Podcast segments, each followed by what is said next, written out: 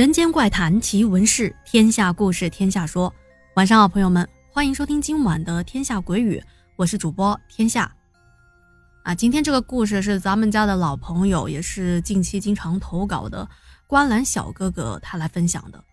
他在跟我投稿的时候啊，他直接问了我两个问题。他说：“你相信水鬼吗？你相信梦吗？”都被他问的有点懵。水鬼梦。什么意思啊？就在我还在想他问这句话是为什么的时候，他就说出了下面这一件是他妈妈遇到的事情。嗯，这么看起来，他妈妈应该是逃过了一劫啊。事情是有一个背景的。关兰说，在二零一二年，我母亲跟她三个比较要好的女同事们约好了到潍坊临边的城市玩儿。但是由于那时候我还比较小吧，然后我妈妈为了照顾我，呃，她就没去成。也幸好我妈妈当时没去，因为这是一个悲伤的事故。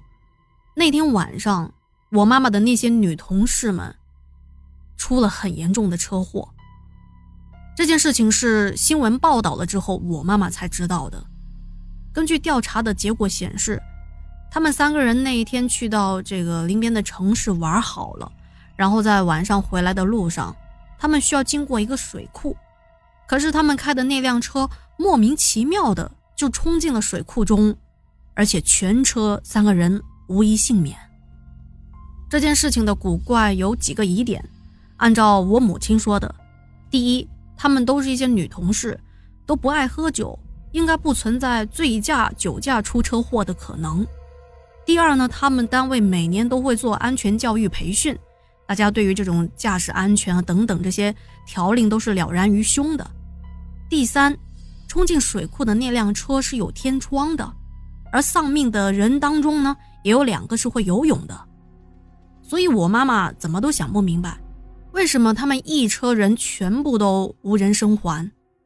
那他们又是怎么突然把车就开到水库里面去的呢？所以说，可能除了那车里的三个人。别的人都没办法知道他们到底经历了些什么。那么，咱们今天要讲的事情，并不是为了挖掘出他们为什么会发生车祸，人过世了也没办法知道造成的具体原因。而关澜小哥哥之所以说这件事情，是因为从那之后，他们家怪事频发。关澜说啊，就在事故发生的两个月后，我家里就经常莫名其妙发生一些很奇怪的事情。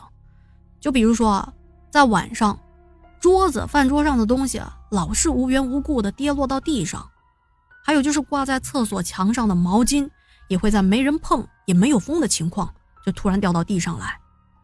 最吓人的是这件事情，那天晚上我们全家人睡得正香呢，突然就听到厨房砰的一声，然后就噼里啪啦，跑到厨房一看，才发现那种用钉子固定好在墙上的杂物架。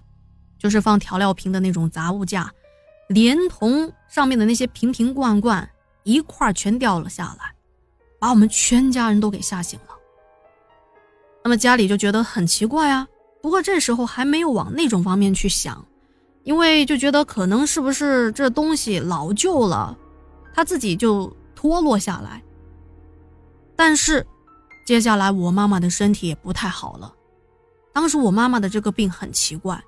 就是他天天说自己很难受，然后也看了不少的医生，也吃了不同的药，但是就是不见好转，然后还去了当地的大医院查看，呃，抽血啊、检查、磁共振，什么都做了，显示也都是正常的。从外表上来看啊，他也不像是一个病人，但是我妈妈总说她自己心慌、喘不来气儿。就这样，这时间大概过了有一周多。然后我妈妈就开始做梦了，梦的内容是这样的：妈妈在快下班的时候碰到了那几个已经去世的同事，然后这几个同事就很热情的邀请我妈妈跟他们说啊一起去玩啊。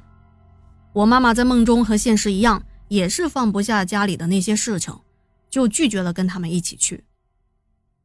她这个梦做完之后醒过来，对所有的细节都记得很清楚，就这样。隔三差五的就总是梦到他们三个同事，然后梦里的场景啊、剧情也大致都差不太多。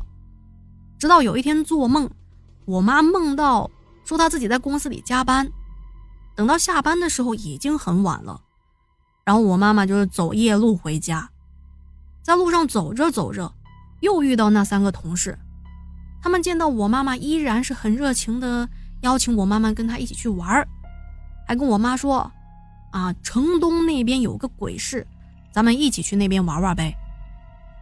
我妈是不知道什么是鬼市的。一听说鬼市，还有一些好奇。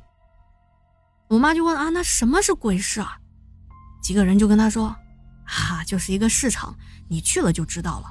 里面啊，就像有小吃街啊啥的，哎呦，好玩的，卖一些漂亮的衣服，特别的多。他们这么一说，也勾起了我妈的好奇心。这一次，我妈也想见识见识，所以就跟他们一起去了。等来到这个市场以后，我妈就发现。这市场里的人不多，但是商家是挺多的。这鬼市里面有耍猴的，有玩这个杂技表演的，还有各种各类琳琅满目的小吃摊儿。我妈说她能听到那种人声鼎沸的喧闹声，但是从她的角度来看，视线所及的范围，除了摆摊的那些老板以外，这条街上也就他们四个人。还有啊，那些吃的东西。香味儿闻不到，这一路上走走停停，也经过不少地方，看到了很多不同五颜六色的食物，但是他就感觉自己好像是失去了嗅觉一样，闻不到像咱们路过什么烧烤摊儿啊，是吧？烤的焦香的味道。我妈说一点都没有。在这个时候，我妈就觉得事情有点奇怪，但是在梦中，她还没意识到自己是在做梦呢。也就是在这个时候。她的一个同事拿着一种不知名的小吃递过来给我妈妈，说：“哎呀，你快尝尝，这东西可好吃了，在别的地方可是没有的。”我妈看着这递过来的东西啊，有一种说不上来的别扭。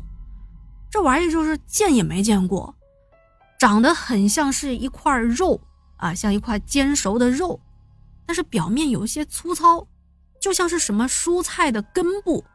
啊，切成一块一块的样子，上面还冒着一些热气儿呢。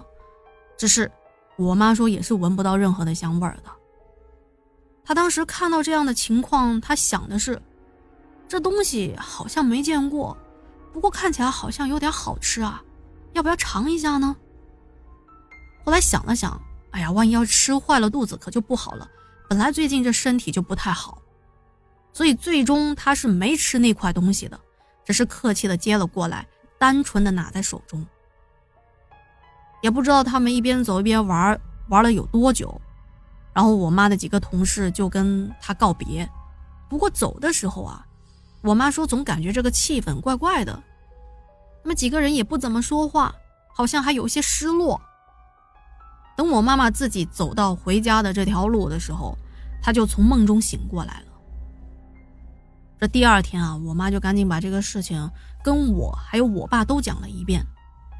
我爸爸听完，再结合最近家里发生的这些怪事儿，还有我妈这身体不太舒服的事情，他就跟我妈妈说：“哎，我猜啊，可能是咱们家遇到什么事儿了，而且这个很明显是冲着你来的，要不咱们就找点人来做一场法事试一下。”我妈听完之后也感觉可能就是这种事情，她就同意了我爸的建议。过了两天，我爸找来一个人，啊，就在我们家搞了一套那种事情。之后两天，家里确实就不再发生那些怪事了，而且我妈的病居然奇迹般的好了起来。她说自己的身体轻盈了很多，跟以前是一样了。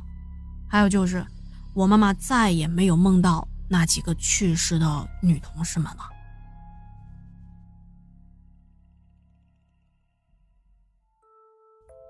好的，以上就是今天的故事了。另外，还要感谢心情的编辑朱茵小哥哥对节目的支持哦。那今天既然又说到水鬼的故事，加上最近这个天气逐渐的回暖，天下忍不住又要多啰嗦两句啊。就是收听天下鬼语的大朋友们、小朋友们，千万不要去水库等野外的水域游泳哦！哎，我总感觉就每次讲到水鬼之类的故事，就是想提醒大家。有时候我也在想啊，你说为什么老人家总是喜欢给小孩讲一些啊水鬼的故事，或者是别的一些吓人的故事？觉得主要也是担心孩子遇到危险。那老人们都说了，不要去有水的地方玩，你不听，真遇到事情了，你跑都来不及啊，是吧？那今天的时间差不多啦。如果觉得节目不够听，可以听一下天下主页的一本灵异小说《捉鬼少女之超凡神童》，让天下的声音用另外一种方式陪伴着您。好，那今天就聊到这啦，咱们下期见，晚安。